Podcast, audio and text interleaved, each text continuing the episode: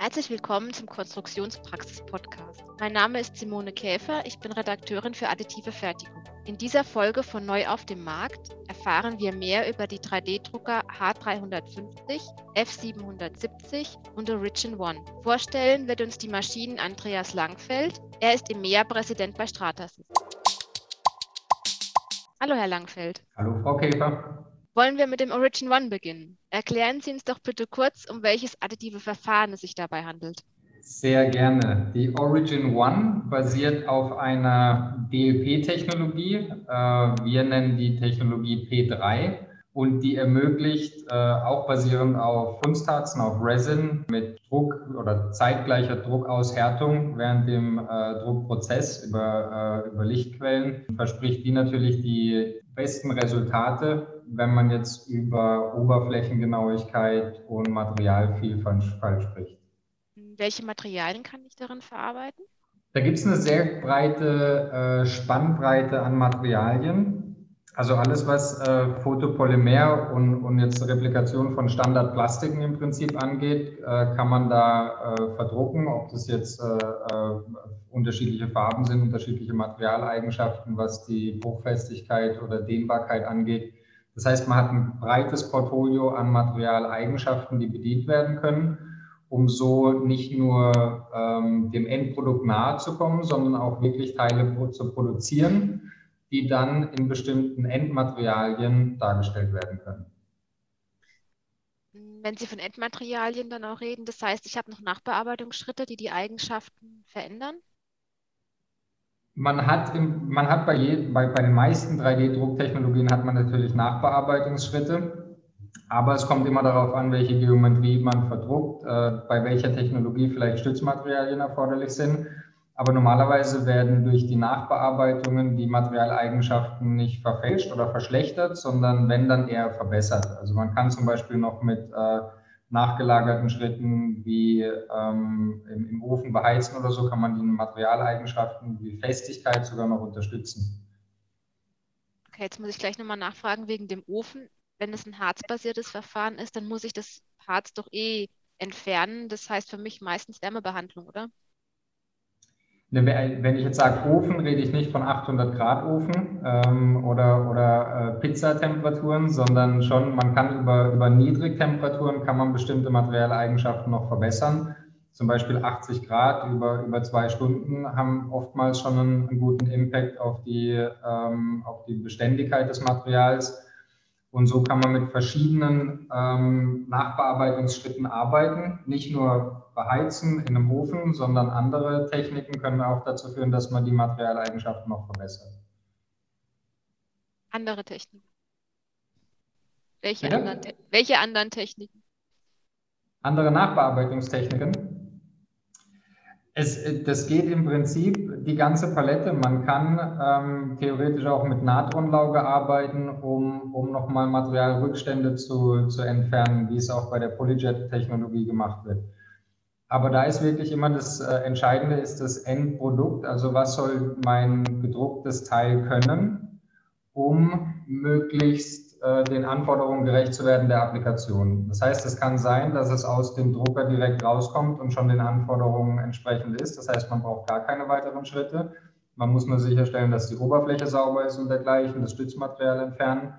Ansonsten, wenn man jetzt nachgelagerte Schritte braucht, dann ist es wirklich, ähm, es kann, Nachbearbeitung kann sein mit Wasser bearbeiten, mit Laugen bearbeiten, mit äh, äh, Sandstrahl bearbeiten.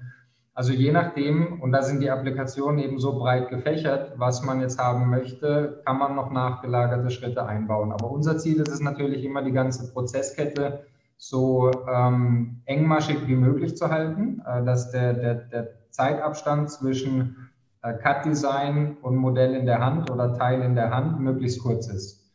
Und so greifen wir eben auf verschiedene Technologien zurück und die Origin One mit der P3-Technologie ist jetzt eine, eine, neue Technologie, die wir auch eingeführt haben, um eine Alternative zu Polyjet und FDM, unseren klassischen Technologien, in den Markt einzuführen, um eine breitere Bandbreite an Applikationen abzudecken. Also da würde ich jetzt vielleicht mal, mal drauf eingehen, wie kommen die, bevor wir noch auf die anderen äh, Technologien natürlich eingehen oder die anderen Produkte, aber äh, warum kommen wir als Stratasys überhaupt mit einer neuen Technologie auf den Markt? Und, warum haben Sie sie zugekauft, ist vielleicht auch die Frage. Das ist ja ein Unternehmen, das Sie, warum haben Sie sie zugekauft, ist vielleicht auch die Frage. Das ist ja nicht Ihre das eigene ist, Entwicklung. Ist auch eine berechtigte Frage, natürlich. Aber wenn man jetzt anschaut, und wir hatten es auch schon im letzten, in unserem letzten Gespräch davon, ähm, wenn man anschaut, wo Stratasys herkommt, äh, wir sind seit über 30 Jahren im Markt und haben mit Polyjet FDM die meistgenutzten Technologien im Markt. Also unsere äh, Kundenbasis, was äh, Industriemaschinen angeht, ist die größte weltweit. Und so haben wir natürlich den äh, Vorteil, dass wir viel von unseren Kunden lernen können. Und wir haben dann äh, aufgrund der großen Kundenbasis, die wir haben, natürlich viele Inhalte mitgezogen und besser verstanden, was sind die Anforderungen für bestimmte Applikationen oder für bestimmte Bereiche. Und mit Polyjet FDM haben wir erkannt, dass wir nicht alle Applikationen abdecken können, die ein, ein, großes Potenzial haben. Und so haben wir uns entschieden, schon vor ein paar Jahren unsere Firma eher in Business Units aufzuteilen oder Kundensegmente im Prinzip. Das heißt, wenn wir jetzt uns anschauen, der, der komplette Product Lifecycle von der Idee oder einem Prototypen bis zum Produkt im Regal, da wollten wir in der Lage sein, in jedem Schritt eine Lösung anbieten zu können. Das heißt, ob das jetzt der Prototyp ist, was das Design angeht, die, die Farbe oder die Funktionalität, bis hin zur Produktion selbst, wo man äh, Produktionshilfsmittel benötigt, wie Tooling, Jigs and Fixtures, äh, Greifarme und dergleichen bis hin zur Produktion mit einem 3D-Drucker von den Endteilen. Und dies hat erfordert, dass wir unser Technologieportfolio erweitern. Und dann ist immer die Frage, wie Sie sagen, was macht man intern? Wo investiert man intern in Research und Development, um dann äh, in gegebener Zeit ein Produkt auf den Markt bringen zu können oder eine Technologie auf den Markt bringen zu können?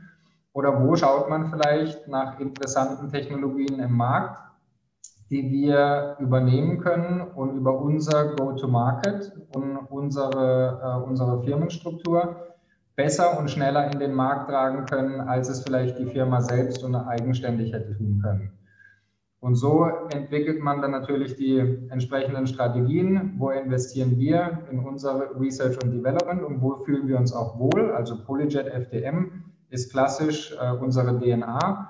Da äh, fühlen wir uns wohl in der Entwicklung und sind auch immer zuversichtlich, dass wir die Produkte in der entsprechenden Qualität und Vielfalt auf den Markt bringen können. Und wo müssen wir schauen nach Partnern oder nach Firmen, die wir integrieren können, um unser Technologieportfolio zu erweitern. Origin One ist ein klassisches Beispiel. Das ist eine Technologie, die hat ein Riesenpotenzial, weil sie einfach im Vergleich zu anderen 3D-Drucktechnologien ein größeres Volumen äh, verarbeiten kann in schnellerer Zeit zu niedrigeren Kosten. Das müssen das heißt, Sie genauer ausführen, bitte.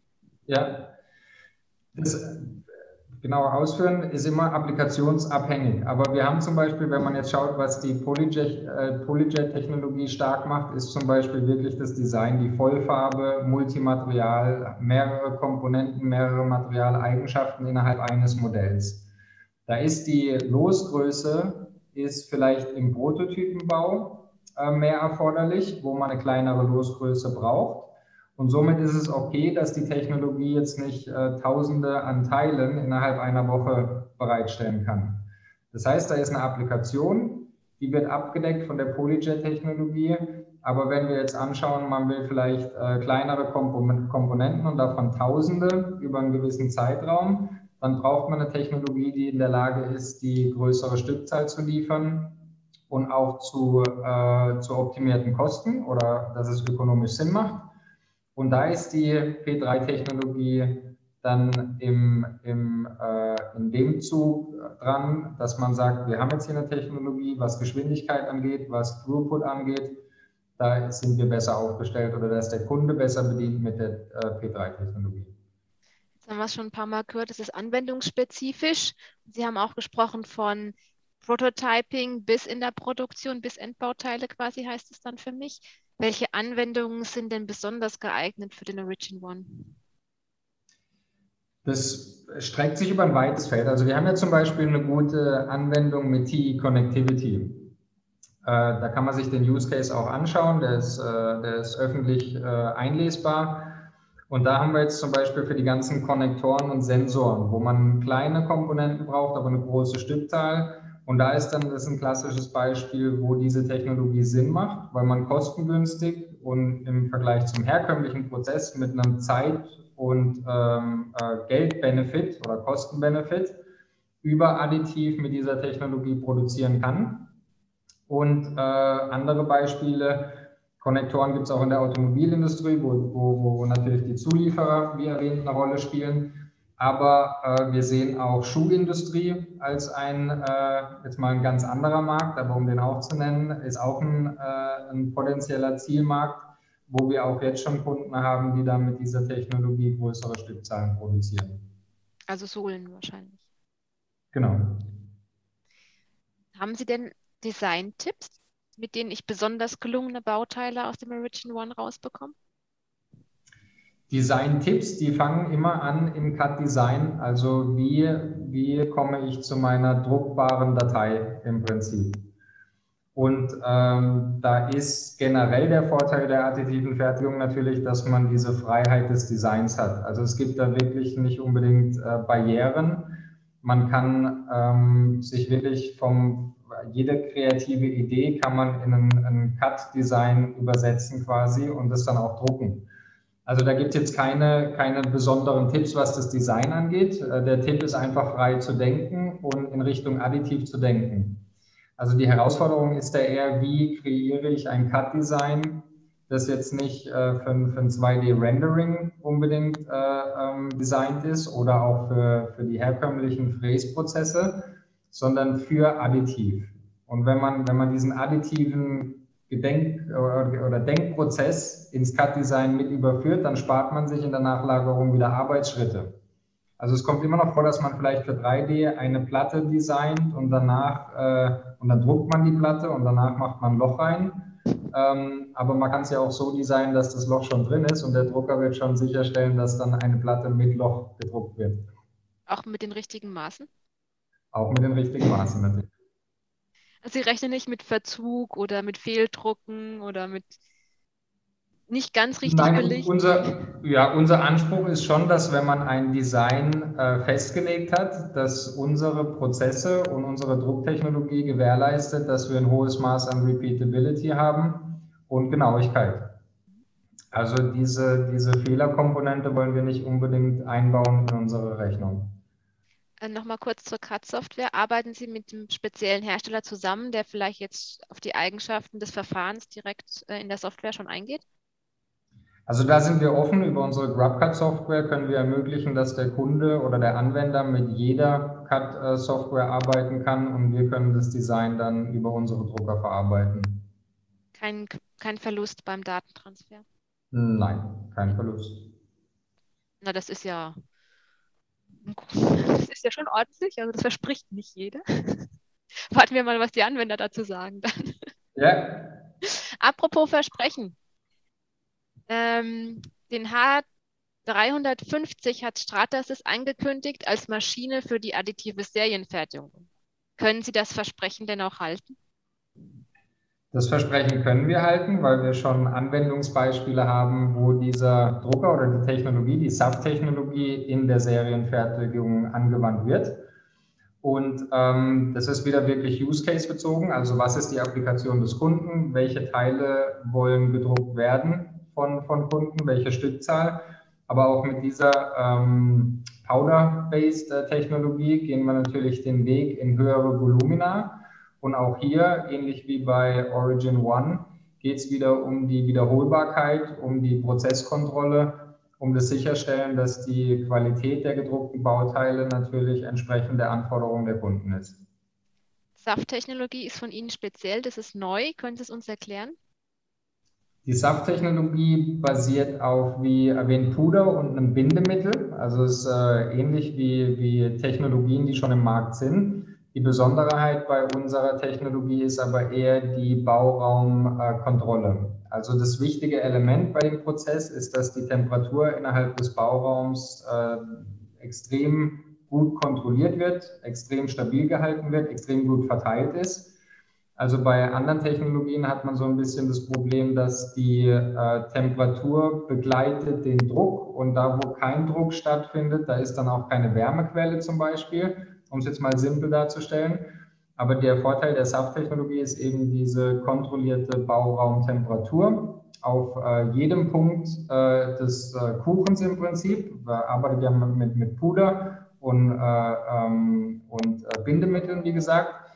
Und da ist diese Temperaturkontrolle so wichtig, um sicherzustellen, dass wirklich innerhalb äh, des Kuchens oben links und unten rechts auch wirklich die gleichen Temperatureigenschaften, die gleichen Umgebungseigenschaften herrschen, damit die Teile äh, gleichmäßig aushärten können. Und das ist ein wichtiger Bestandteil, da kommen wir jetzt wieder auf die, die Komponente der Reproduzierbarkeit und der, der Qualität der gebauten Teile wenn der Prozess äh, dann so gut kontrolliert ist, dann hat man als Anwender natürlich auch die Freiheit, den Bauraum so auszunutzen bis zum Maximum und sicherzustellen, dass jedes einzelne gedruckte Teil auch dem anderen gleicht. Wie groß ist denn der Bauraum? Der das müsste ich jetzt nachschauen. okay. Ich schätze mal, äh, ist eine normale, eher normale Größe, oder? So standardmäßig. Standardgröße, ja. ja. Okay. Ähm, Serie, wo fängt die Serie denn an bei Ihnen? Und wie weit geht sie in dem Fall bei der Maschine?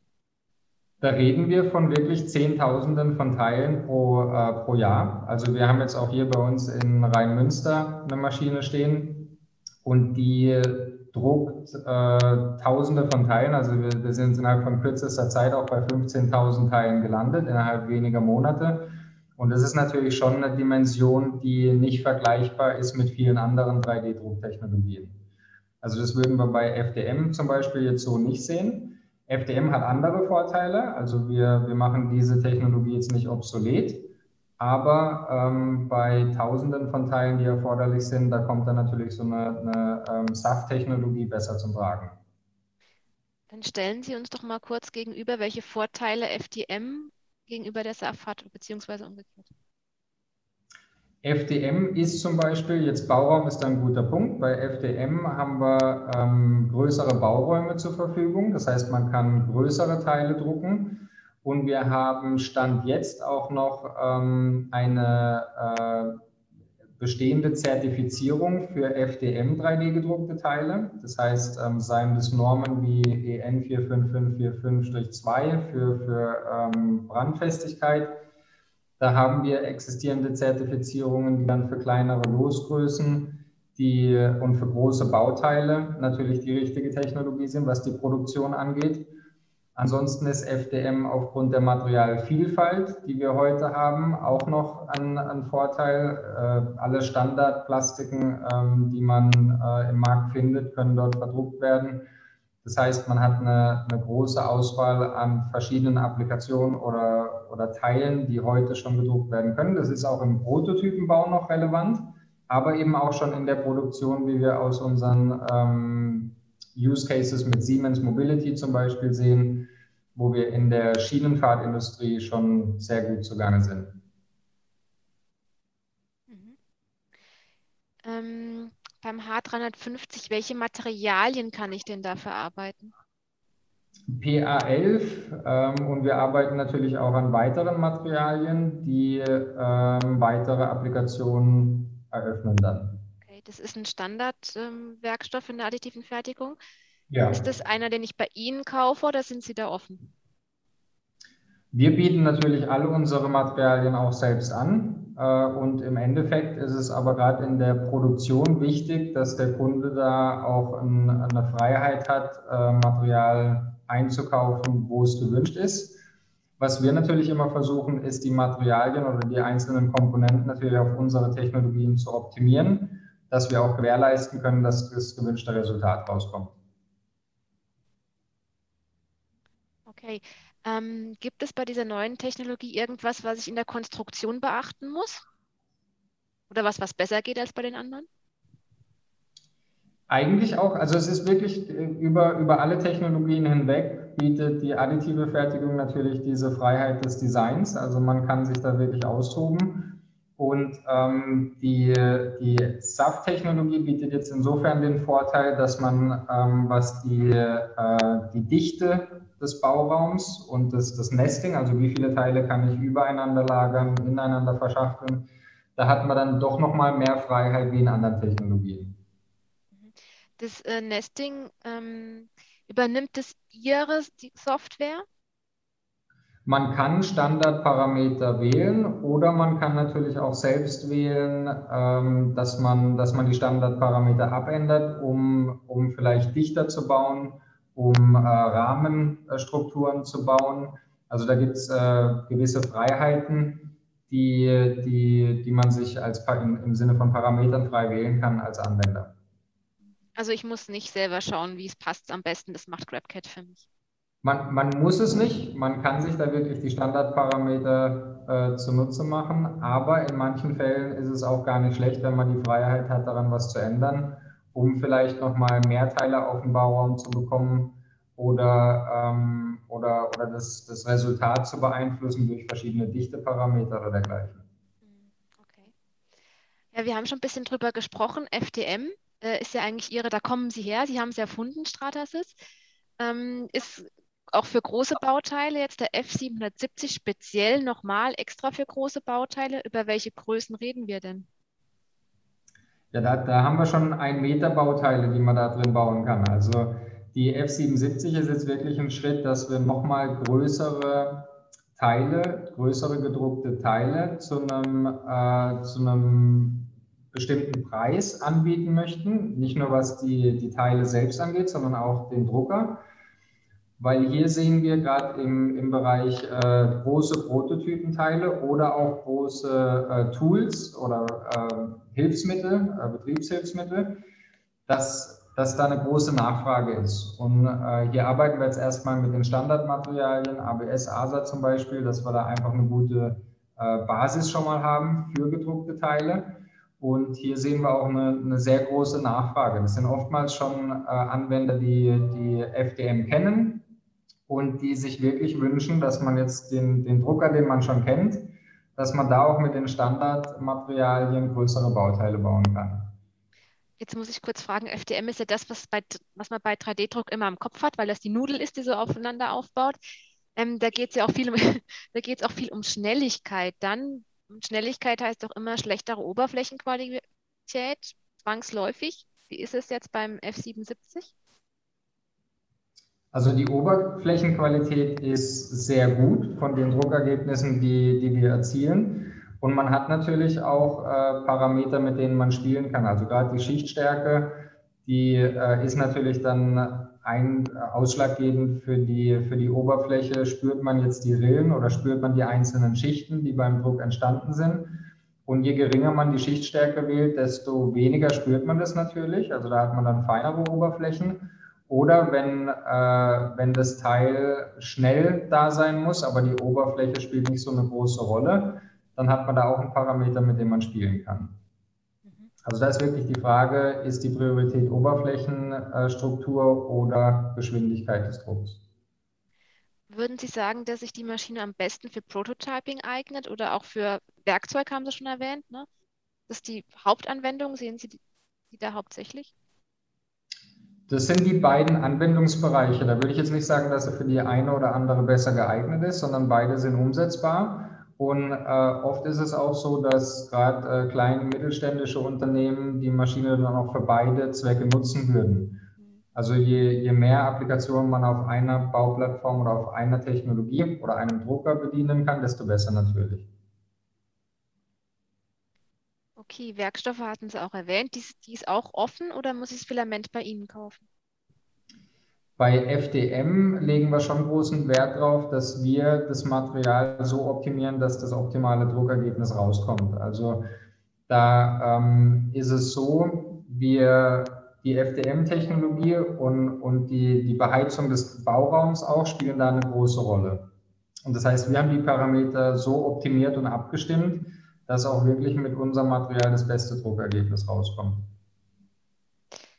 Ist denn wo die, äh, der Bereich im Drucker, wo die Spule untergebracht ist, ist da auch entsprechend temperat temperiert und auf die Luftfeuchtigkeit abgestimmt? Das ist bei FDM ja auch immer so ein Punkt. Also jetzt am Drucker direkt nicht, aber es gibt natürlich äh, Lösungen von uns, die bei der Lagerung äh, schon, schon einen Einfluss haben können. Also das Wichtigste ist, ist jetzt nicht unbedingt die Temperatur des, äh, des Filaments oder die Temperaturumgebung des Filaments, da geht es eher um Feuchtigkeit. Und da ähm, sind wir natürlich bemüht mit unserer Verpackung, mit unserer, ähm, im Prinzip mit unserem Produktionsdesign der Filamente, dass wir da jegliche Parameter ausschließen können, die einen Einfluss auf die Qualität des Materials oder des gedruckten Teils haben können.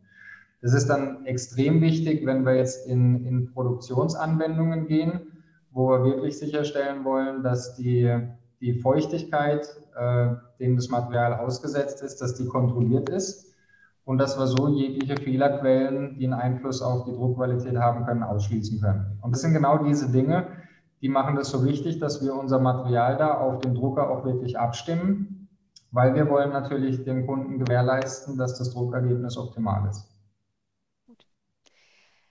Ja, wir haben jetzt über drei Maschinen gesprochen. Würden Sie uns noch mal kurz zusammenfassen, welche für welche Anwendung am besten geeignet ist?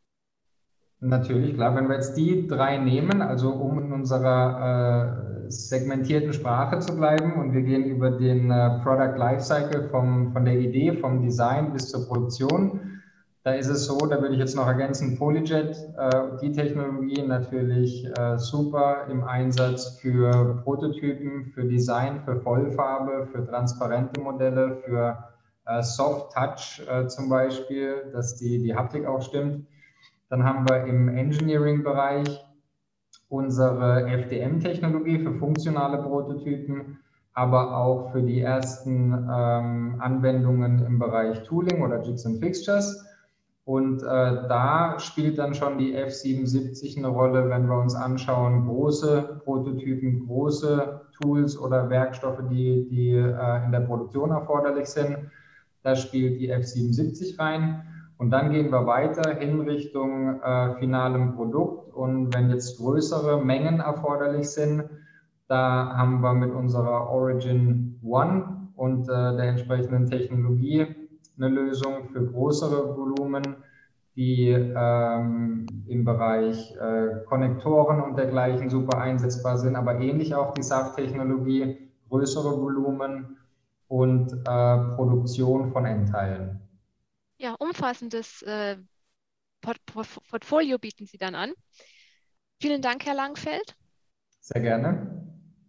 Liebe Zuhörer, wenn es euch gefallen hat, dann empfehlt uns weiter, teilt uns oder gebt uns einen Daumen hoch. Wenn ihr Fragen und Anregungen habt, schreibt uns gerne unter redaktion.konstruktionspraxis.vogel.de. Das Fachmagazin Konstruktionspraxis zeigt aktuelle Trends auf, vermittelt Grundlagenwissen und veröffentlicht Hintergrundberichte sowie Anwenderreportagen. Konstruktionspraxis. Alles, was der Konstrukteur braucht.